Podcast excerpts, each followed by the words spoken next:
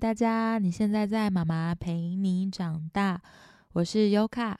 今天呢，要聊的还是 PET 父母效能训练。上一集我们讲到，当孩子他自己的人生发生困难的时候，我们可以怎么协助他？那今天这一集不一样哦，但是对父母来说是非常非常重要的课题，就是当。我们的需求跟孩子的需求发生冲突的时候，我们要怎么样跟孩子沟通他不可以接受的行为呢？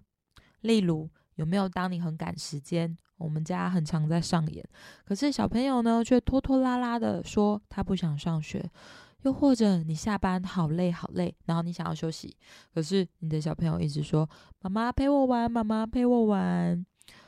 也有那种，就是我们已经说好要做家事，可能他呃吃完饭之后要洗碗，或者是他要自己擦桌子，可是他都没有做，他就直接去游戏了。还有比较年纪大的小朋友，他太晚回家了，却没有跟爸爸妈妈讲，这都会让我们很担心或是很生气，不能接受嘛。那传统的解决方式有两种。第一个就是我们可能要很严厉，甚至是发脾气的告诉他不可以再这样子做了。那第二个可能就直接投降说：“哦，算了，不管。”可是高登今天要讲的方式是，我们既不要很严厉，我们也不要很放纵。那我先说一下，如果父母不管的话呢，你忽略了自己的需求，甚至是直接让孩子做主了，其实啊，孩子就会慢慢的忘记我们大人。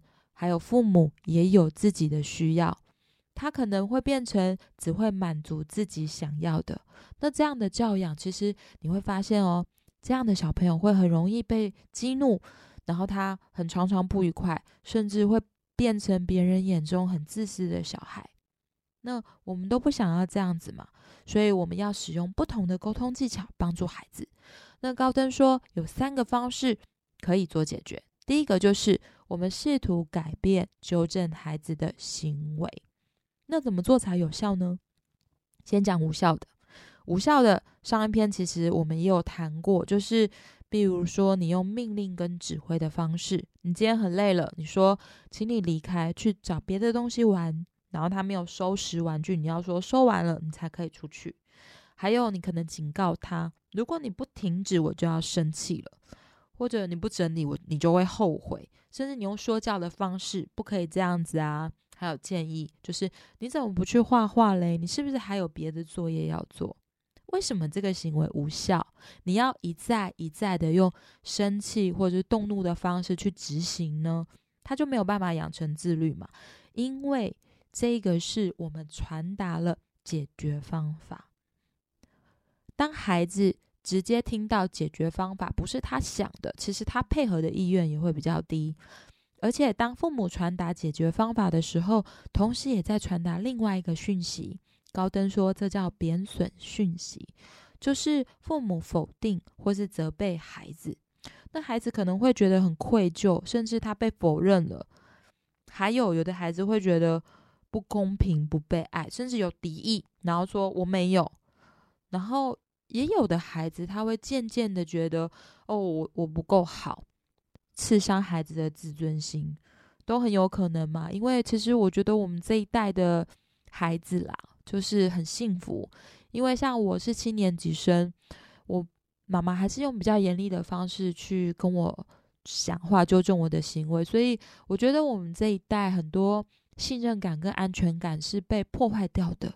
那我们要靠着长大自己去慢慢的重建起来。可是这一代的孩子其实很多都有足够的爱，可是如果你放任的话又不行。所以我们先不要用贬损的方式，就是不要把上一辈的方式传承下去。那孩子如果常常收到贬损讯息的话，他就会越来越觉得他做不到。然后你会发现哦，他虽然很乖，短暂的听话。那他渐渐的也不去尝试了，所以我们要怎么样做呢？就是举个例子来说好了，如果你有一个朋友，他把脚踩到你的新买的椅子上面，你会用警告或命令说教的方式吗？说，哎，你现在立刻把脚拿起来，或是你再不停止，我就要生气喽。你可能会尊重跟信任你的朋友，你会说的是。哦，我担心我的新椅子被你弄脏了，因为你相信你的朋友，所以对待孩子也可以这样哦。你只要把你的感受告诉他就好了。高登说，有效的方法就是纠正他的行为，叫做我讯息。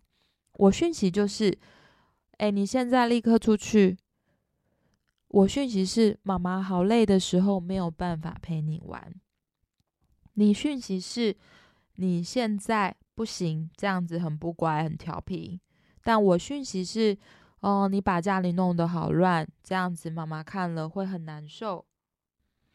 因为当我们累了，我们所表达出来，如果是你讯息的时候，就是你好烦哦。孩子收到的讯息，他是哦，我好坏哦，我吵到妈妈了。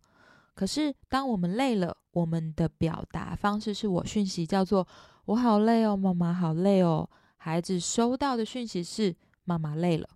那当他收到的讯息是“妈妈累了”，孩子比较愿意放下不被接纳的行为。所以，有效的沟通方式，我讯息它有一个公式哦，大家可以记起来。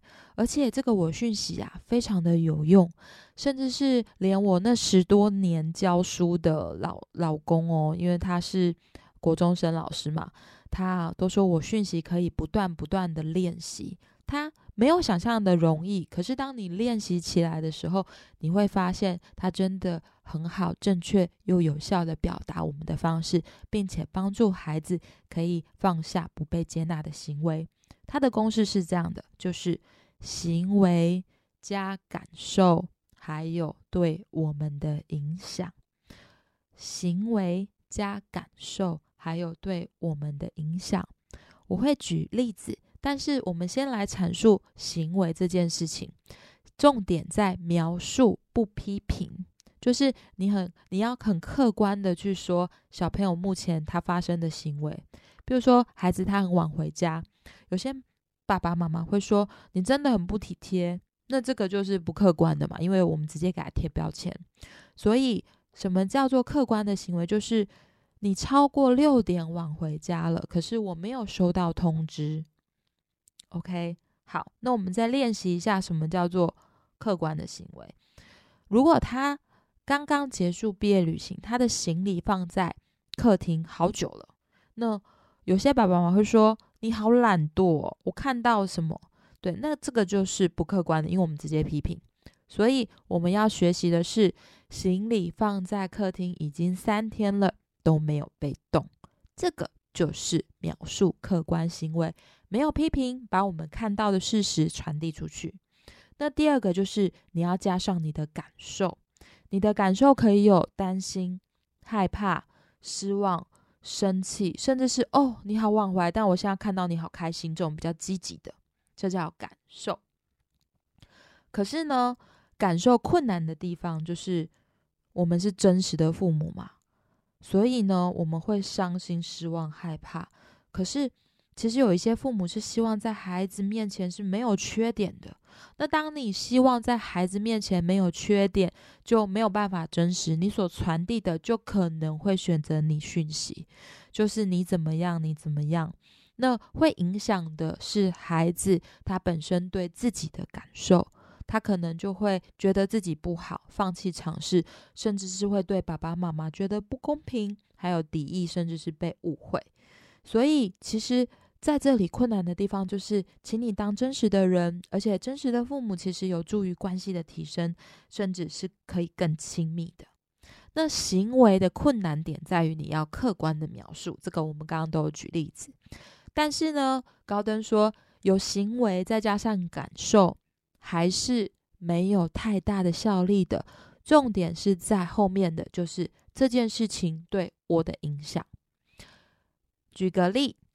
当孩子晚回家，你可以说：“当你超过六点回家却没有告知的时候，我感觉非常的担心，因为这样子我没有办法专心的处理接下来我必须要处理的事情。这个就是这件事情对我的影响。如果父母没有详细说明孩子带来的确实且具体的影响，其实孩子也是不会放弃改变的哦。而且，其实我自己的。实践心得是，当我发现我每一个我讯息都要说影响的时候啊，我会很惊讶，因为呢，很多事情其实好像还好，就是你不用很很一定要怎么样坚持怎么样。比如说，像有一次我要叫呃我女儿换睡衣，我就说你一定要穿睡衣睡觉哦。然后因为这样子我会啊，我就说不出来了，我觉得好像嗯没有穿睡衣睡觉，所以没有那么严重，就反而自己会放下很多事情。那作者他说，为什么我讯息是有效的？因为啊，这一点可以让孩子觉得他可以处理，我们相信跟尊重他，而且重点是他还有可以重新改过的机会，不是被批评。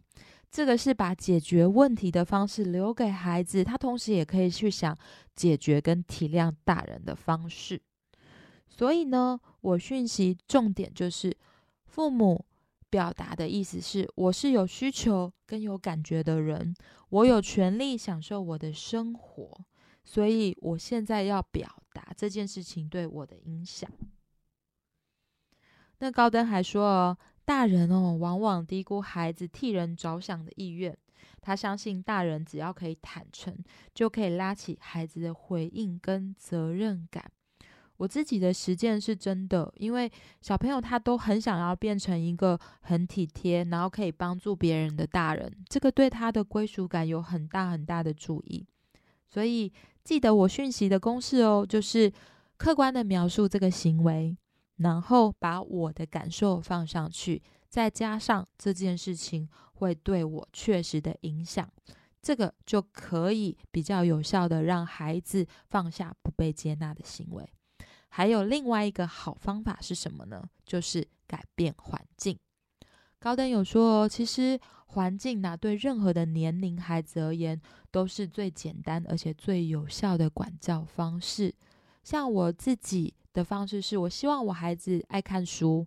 那我们家没有三 C，所以我就用一块大布，在我小朋友刚出生的时候，我就把电视盖着了。那我会定期的借阅图书馆的书籍，然后甚至是买比较经典的，把书放在随手他可以拿到的地方。有一本书叫《原子习惯》，它里面其实有传递非常好的环境可以影响习惯，就是当你要培养一个习惯的时候，你可以让这件事情变得很简单。首先就是要设计环境，甚至你把衣服放在孩子方便拿的地方。那我甚至还买了小拖把、小扫把跟小抹布，都吊在孩子可以随时取的地方，然后每一天规律的去让他养成协助做家事的习惯。那我之前在实验国小当老师的时候啊，我觉得孩子太吵了，闹哄哄的，可是我又不想用很严厉的方式，然后也不能不管，这个时候我就会关电灯。那很神奇哦！我第一次关的时候，真的是效果超级好的，就是一片鸦雀无声。因为当你感受到黑暗的时候，孩子就会变得很宁静，然后去说：“嗯，现在是发生什么事情？”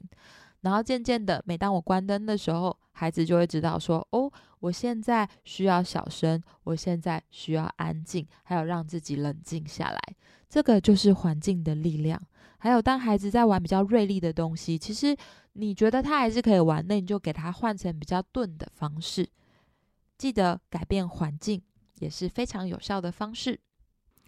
接下来我们要说，有没有当你已经改变环境，甚至使用我讯息跟影响的时候，孩子还是一定必须要马上满足他的需求呢？当然有啊，太多的冲突都是。父母跟孩子的需求同时没有满足，高登有说啊，这个其实是很健康的，不是有害的。而且每当有这个时候啊，孩子跟大人都可以同时学习处理冲突。那传统的解决方法是什么？首先一定要有人获胜嘛。高登有说，第一个解法就是父母坚持不问理由，一定要照这样子的心意去做。那这样子的第一法就是用诉诸权威，然后跟严厉的方式。那其实你可能会造成的后果就是不能够体谅，甚至是尊重孩子的需求。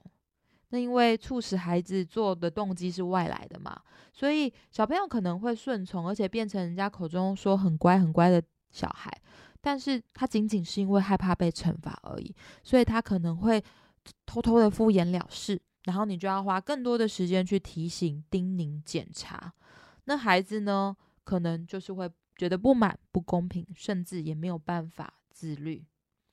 高登有说，如果啊，父母只能从这本书学到一点的话，他会希望是这一句话，我一定要把它分享出来。就是每当父母运用权威去逼孩子做事，他们根本剥夺了孩子学习自律和自我负责的机会。他还有举一个例子，就是也许你会有培养责任感的小孩，但是呢，他可能日后啊。就要变成必须依靠外在权威或控制自己行为的人。它里面有说啊，就连杀手都说，在我没有办法停下来之前，拜托赶快抓到我吧。他们的一生当中啊，就会从某一个权威的人物的管束下，转到下一个，再下一个，没有办法停止，可能一定要靠外化去促使他完成哪一件事情。文中有举一个雨衣之争的例子，就是爸爸想要叫女儿穿雨衣，因为外面在下大雨。那第一个方式当然就是你一定要给我穿，不然就不能出去。然后女儿就说：“好啊，你赢了，我就只好照这个心意去做。”可是女儿她想当然了，一定不开心。那第二法是什么呢？第二法其实就是我让你不穿雨衣，你直接出去，父母就是放任都算了。这两种方法其实都是爱，可是第二种方法，其实孩子啊就不懂得尊重父母的需求了。为什么第一个法则无效？因为它会内化嘛。那第二个法则也无效呢？让孩子赢，因为孩子他会被鼓励使用他的脾气，或者是。不同的方式去控制父母，他被鼓励，他运用他的力量去逼迫父母跟大人，让自己获胜。那这样的孩子呢？其实父母简直毫无喜悦可言，他可能变得很狂野、难控制，而且啊很难管理，然后很容易冲动，自己的需求总是凌驾于所有的人，自我中心、自私自利，却又苛责他人。我自己在带高年级的孩子，其实。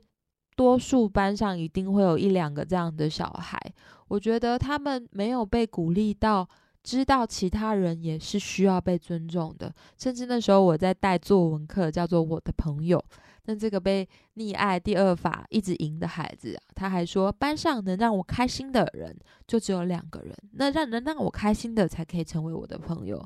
你就知道说第二法真的。放任他可以培养成我们要的样子吗？还是觉得哦，好吧，就比较轻松，就让他买他的玩具吧。然后每一次他哭的时候，都顺从他的想要跟他的欲望吗？所以我们要认识的就是高登说的第三法，没有输家的方式。但是在说第三法之前，高登希望我们问自己：父母的权威真的必要，而且。合理吗？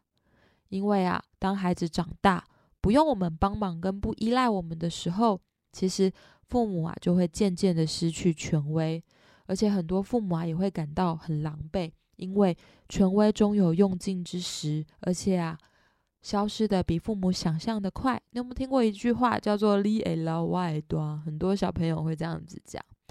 那我们会用第一跟第二法，是因为我们不知道其他解决人际关系冲突的方法，甚至啊，有些父母开始使用奖励跟处罚。奖励你必须要足够吸引力，处罚啊，你也要变得可以足够的喝阻他。可是呢，有一个实验是这样子的，就是当两组的小孩同时在玩拼图，第一组玩拼图的小孩，你拼完成之后，你可以得到棉花糖。第二组的话没有，那玩完之后呢？第一组的小朋友拿到棉花糖就说：“我不玩了，我不玩了。”即便那个拼图其实是非常好玩的，他们都会离开。那第二组完全没有得到奖赏的孩子，却可以继续很津津乐道的玩下去。这个就是奖励。因为你可能会破坏他玩这一件事情他的内在的动机，这个要很小心哦。那第三法是什么？我们现在来好好的讲，就是它有六个步骤。第一个就是我们要认清并界定冲突。认清跟界定冲突呢，就是这件事情我们都没有办法接受。那我们要寻找的是第二个，就是我们要有各种可能解决的方法。你鼓励孩子先说，但是我们父母先不要评断或是赞美，就让他尽量的说他可以怎么做。第三，我们评估这几种方法哪一个比较好，可是两个都要坦诚说出自己的感受哦。如果你不满意，你就可以说不满意。第四，我们一起决定哪一种方法最合适。第五，我们要怎么样执行这个方法？第六，我们可以追踪实行后的效果，就是实行的如何啊？简单来说，第三法对我来说就是我们折中找一个我们两个都可以接受的方式。让我们再回到刚刚那个雨衣问题的案例里。这个爸爸如何用第三法来解决问题？真说再见，我上学喽。爸爸说：“宝贝啊，外面在下雨，可是你没有穿雨衣。”真就说：“我不需要。”爸爸说：“我想雨下的很大，我担心你会感冒。”注意，这是用我讯息。真说：“哎呀，可是我不想穿我的雨衣。”爸爸说：“你是说你不喜欢穿那件雨衣？”注意哦，这个是反应式倾听，积极倾听的方式。真说：“对呀，我讨厌它。”爸爸说：“你真的讨厌你的雨衣？”真说：“对，它看起来啊，已经好丑了。学校里啊，没有人穿那样的雨衣。”爸爸说：“你不想要成为学校里唯一穿的跟别人不一样的人？”这里也是积极倾听。真说：“我确实不喜欢每一个人都穿很酷的夹克。”爸爸说：“我知道了，现在啊，我们之间有冲突。”你不喜欢你的雨衣，因为它很丑。但是呢，我实在不愿意错过工作的时间，更不愿意看到你因为没有穿雨衣而感冒。你能不能想一下，我们都可以接受的解决办法呢？我们该如何解决这个问题，让我们两个人都可以觉得很快乐？珍娜就停下来想一下，也许我可以借用妈妈的旧风衣。爸爸就说那件很旧的风衣。珍说对啊，它很酷。爸爸说你想他今天会借你穿吗？真说：“我去问他。”结果几分钟，真娜就穿着妈妈的风衣回来，因为她妈妈答应了。爸爸说：“你对他满意吗？”真说：“当然，他很好。”爸爸说：“好，我相信它能够使你不被淋湿。所以，如果你对这个办法觉得满意，那么我也满意。”真就说：“好，爸爸再见。”爸爸也说：“再见，祝你有一个愉快的一天。”那为什么第三法有效呢？因为啊。他可以用参与原则的方式，让孩子更积极的去配合。一个人呐，会比较有强烈的动机去实现自己参与过程的决定，而对别人呐强硬加注在自己身上的决定，他可能会觉得兴味索然。那我自己在企业在当主管的时候，一再的证实，当这个会议所制定的规则是大家一起参与的，其实。他们会更知道应该要怎么投入。孩子也是啊，我带五年级的小孩，我们就开班上的公民大会。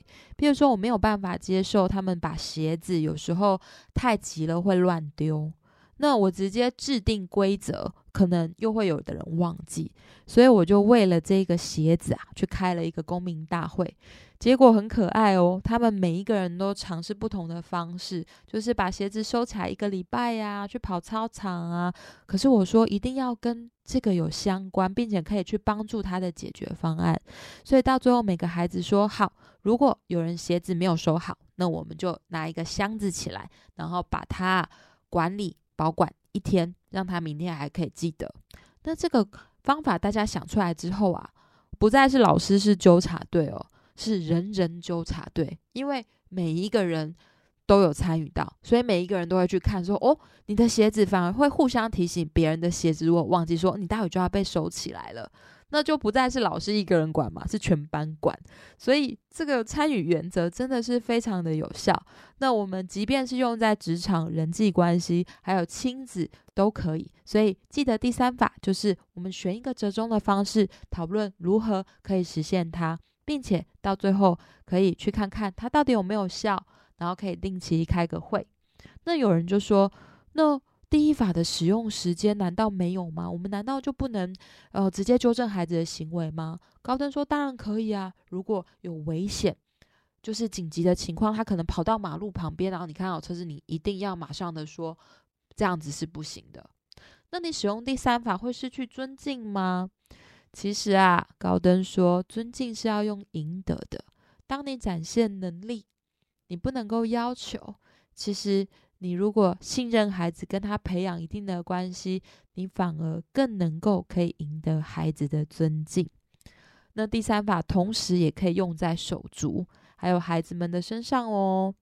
首先，当小朋友吵架了，他可能在抢玩具，或者是他对于篮球的规则觉得有人不公平，要怎么样？那做老师还有父母的可以怎么使用第三法？就是第一，请你。完全置身冲突之外。第二，你要扮演引发者的角色，引起协谈，让他们自己决定方法。第三，我们同时也要使用积极倾听的方式，就是反应式感受。你把你听到他的感受讲出来，跟他做核对。高登有提到啊，其实当孩子在没有大人在场的时候啊，他们就常常会用第三法。但是呢，有大人在的话，他们一定会诉诸权威，让自己获胜。所以呢，当我们以类似法官、裁判的身份去处理孩子间的冲突，我觉得这个你对他错，我们就会犯下错误，因为啊，我们将问题揽在自己身上。所以呢，我们要让孩子去学会解决问题。争吵是孩子的，他们必须自己承担责任。那高登最后有提到一章，叫做“如何避免被孩子开除”。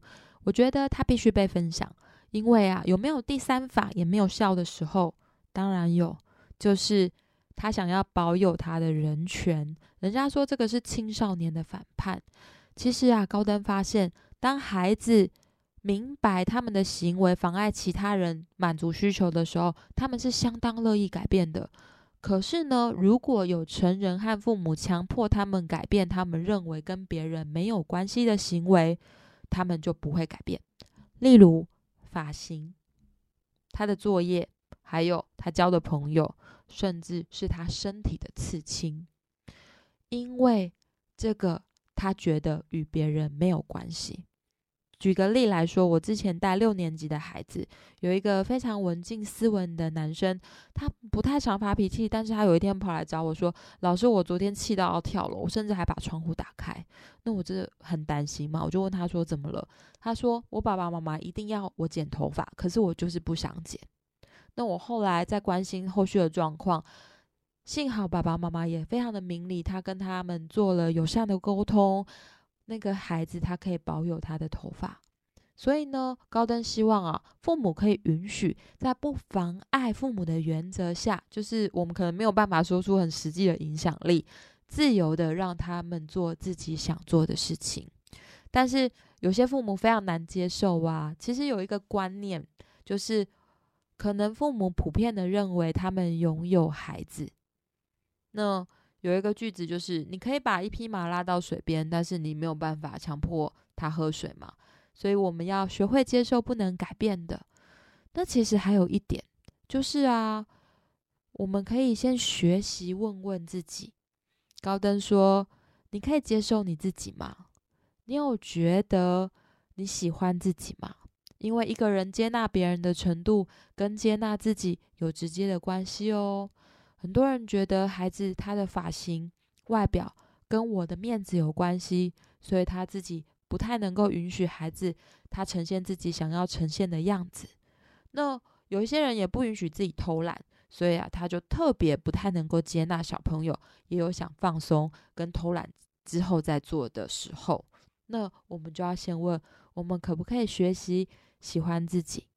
如果父母经由个人的努力，我们可以满足自己的需求，不管是自尊上面的，还是行为上面，还有自己生活情感满足的，其实我们能够接受自己，我们就不用从孩子的行为满足，像是他一定要很乖、很听话，考上非常好的学校。我们如果可以尊重自己，我们就可以比较能够接受孩子他的行为，尤其是适龄行为，因为我自己觉得适龄行为很重要。你要两三岁的小朋友乖乖的待在餐桌上面很久，那其实这根本就不是他的适龄行为。那有些父母可能会太在意他人的看法，就硬要他可能一定要乖乖的做好。那我自己是觉得育儿之路很长啊，其实有时候后果也是后面我们才可以看到。但是呢，我们以原则处理，我们去想比较长期的影响，然后就可以好好的去使用高登他的我讯息，然后他的第三法，让父母可以跟孩子一起双赢。最后，请我们学会接受自己，常常跟自己的感受在一起。我觉得我们不一定是对的啦，因为这一代跟下一代都不一样嘛。可是呢，我们有其他的方法可以实践看看，也许就可以超脱原生家庭带给我们的力量，让我们的下一代可以更幸福。这本书就这样结束喽，谢谢大家。